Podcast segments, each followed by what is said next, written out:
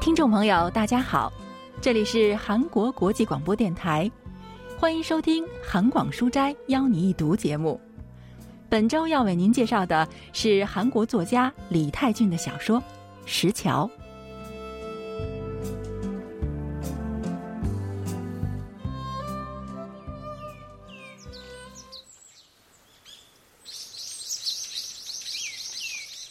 从车站出来，沿着建村十里路走到差不多一半的时候，对面山脚下的公墓会比村子更早映入眼帘。昌谢知道昌玉的坟大概在哪个地方，他心中呼喊着昌玉，向着那个方向行了注目礼。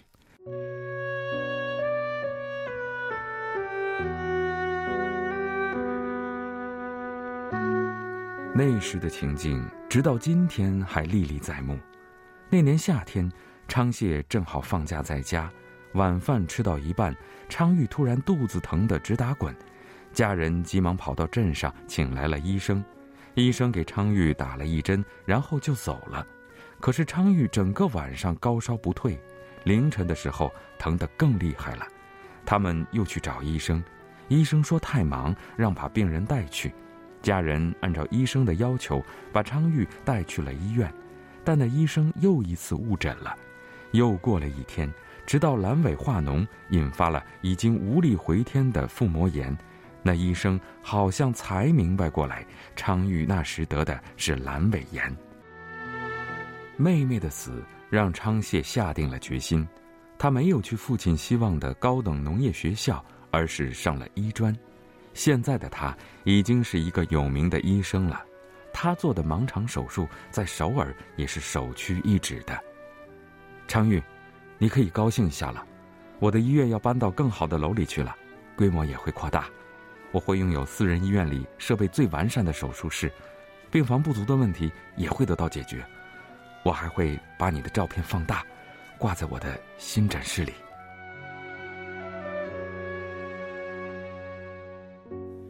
李泰俊的《石桥》发表于一九四三年。小说的开头描写了已经在首尔非常有名气的医生昌谢回老家见父亲的情景。昌谢的父亲是一个农民，在当地也是出了名的勤劳简朴。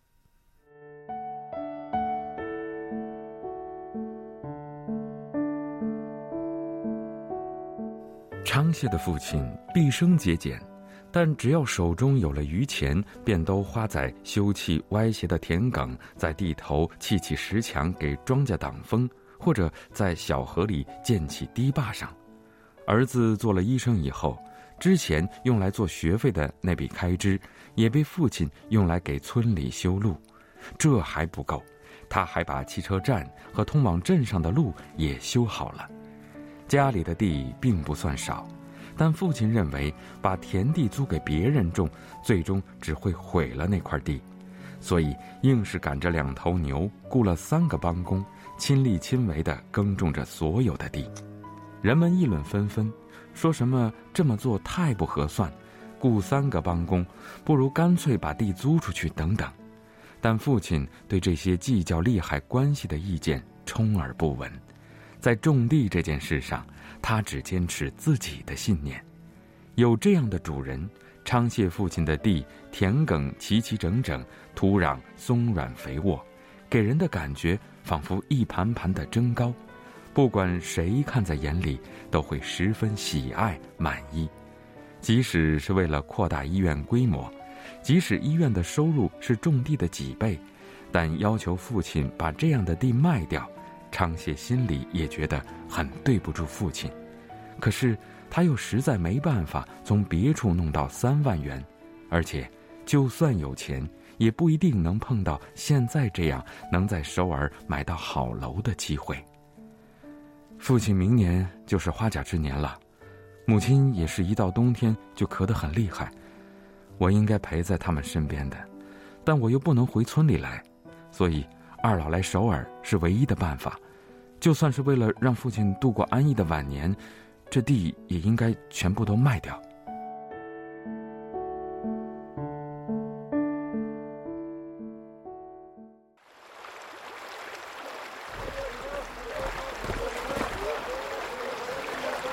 正巧父亲在跟村里人一起修石桥。你怎么突然来了？我有事想跟您商量。是吗？呃，你先回家等着吧。家里也是一片忙乱，母亲正跟邻居们为修石桥的人们准备午饭。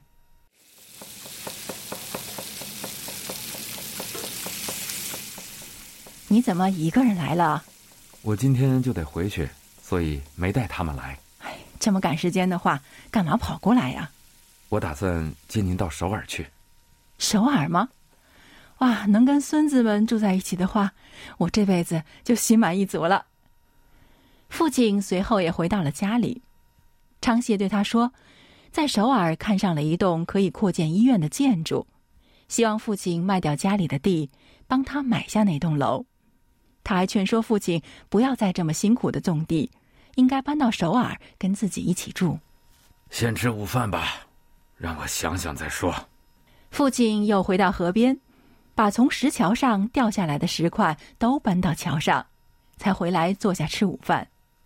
不是有木桥吗？干嘛还修那个？连你也这么说啊？木头有石头结实吗？你忘了小时候在石桥上钓鱼的事情了吗？去首尔上学的时候，你走的也是那石桥，爷爷坟前的墓碑也是从那儿抬过去的。你十岁以后。去学堂念书，来来回回走的是那桥，你娘也是从石桥上坐花轿过的门。等以后我死了，你也要把我抬过那桥埋了。不打算跟你去首尔，什么？就算给我一千两黄金，我也不会卖地的。这些地是我爷爷用血汗钱买的，我亲眼看着我爹在地里辛辛苦苦耕种打理。就算再有钱，能买到这样的地吗？怎么能够为了一时的利益，就随随便便的买卖土地呢？没有地哪有家？没有地怎么会有国？因为有点钱就把土地当做文书一样买来卖去的人，只想着钱生钱拿利息的人，忘了祖先跟土地的缘分，把土地像旧草鞋一样扔掉的人，在我眼里都不过是些。无法理喻的怪人。父亲继续发泄着对那些只是把土地看作钱财的人们的不满。因为把土地踩在脚下，就瞧不起他吗？哪里还有像土地这样遵循因果报应的东西？付出多少辛苦，土地就会给你多少回报。现在大部分的地主们，动不动就把土地租给别人，把收获的东西卖掉，跑到城里去挥霍。在养地上，哪怕花一分钱，也会跟要了他们的命一样。靠土地生活，却对土地如此吝啬的家伙，用孩子来比喻的话，那肯定是不孝子。如果土地会说话，得有多少地哭喊着肚子饿啊！一年一年就知道从土地里收获，却对越来越贫瘠的土地不管不顾。施过一次像样的肥吗？租户们抱怨的多了，才像你们这些医生打针一样，弄来点肥料撒进去。如果这么怠慢土地，死了以后，怎么敢入土啊？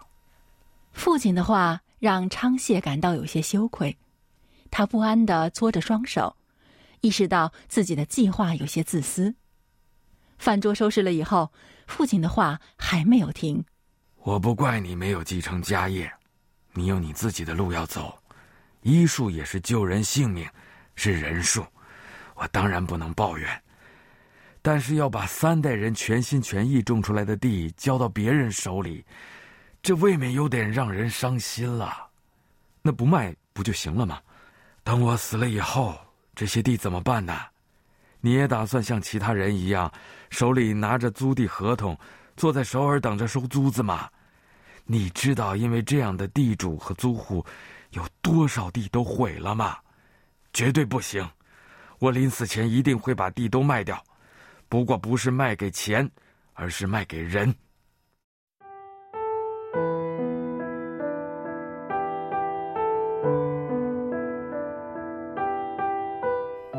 对门龙文说：“咱家这样的地，能让他种一年，他作为农民就没有遗憾了。如果说要卖地，”文保和德吉，他们肯定会砸锅卖铁，甚至把房子卖了，睡在路上也会来买。他们这样的人不做土地的主人，谁来做呢？不能满足子女的要求，我这个当爹的心里也不好受。但我这样的老头子也是有自己的信念的，希望你能理解。还有，既然话说到这儿了，我就再说几句，就当是我的遗言。那些人没那么多钱买地，所以我会让他们先种地，卖掉种出来的东西，分几年还钱。你以后就这么收卖地的钱吧。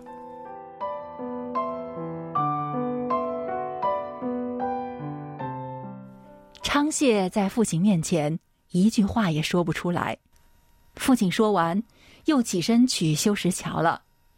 坐在旁边的母亲泪流满面。你爹真是太固执了。不是的，爹是什么样的人，我更清楚。他很了不起。昌谢的父亲对土地有着坚定的信念，对这样的父亲，昌谢无法不尊重。文学评论家全少英介绍说：“ 작품은땅을대하는아버지와아들의대조적인태도를보여주면서전통적인가치관。”这部作品通过儿子和父亲对待土地截然不同的态度，展现出传统价值观和现代价值观的碰撞。儿子接受了新式教育，过着近代生活。但即便和父亲有些小摩擦，他也不是那种自私自利的人。他根据近代人的价值观，充分考虑到自己和家人的利益，建议卖掉故乡的土地。 这样的儿子和重视精神价值的父亲的对立，成了故事的核心。儿子尊重父亲的意志，但也意识到父亲的世界和自己的世界是不可能统一的。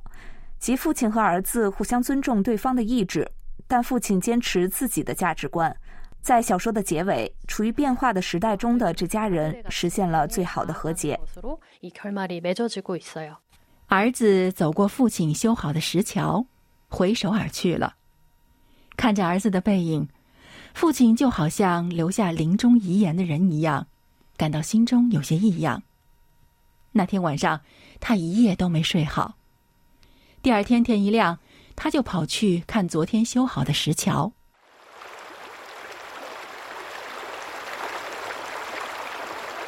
泥水已经被冲刷干净，在任何一个石缝里都看不到了。清清爽爽的河水好像跳着舞一样从石桥下流过。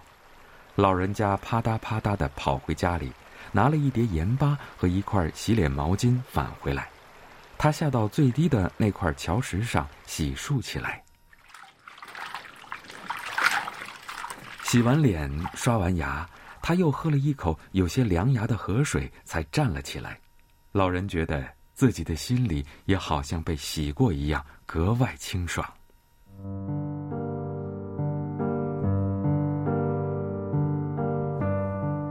不管下多么大的雨，这桥也不会倒。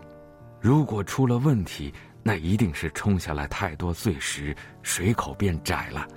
要不就是那块垫在桥墩下的石头下被水流掏空了。只要早早的把桥墩根基垫好，认真检查维护，这桥就能坚持万年不倒。人也一样，只要生活在天空下，就一定不能疏忽了天理。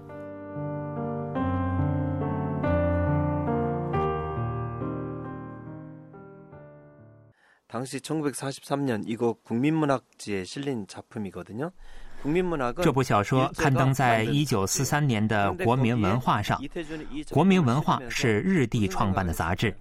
李泰俊在那上面发表作品时，会是什么样的想法呢？虽然现在我们处于民族危机之中，但只要我们不放弃，就一定会好像站在坚固的石桥上一样，把生活继续下去。这就是作者通过小说想要提示给人们的意义。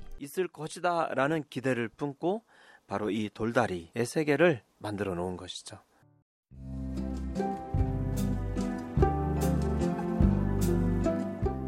听众朋友，今天的韩广书斋邀你一读节目，为您介绍的是韩国作家李泰俊的小说《石桥》。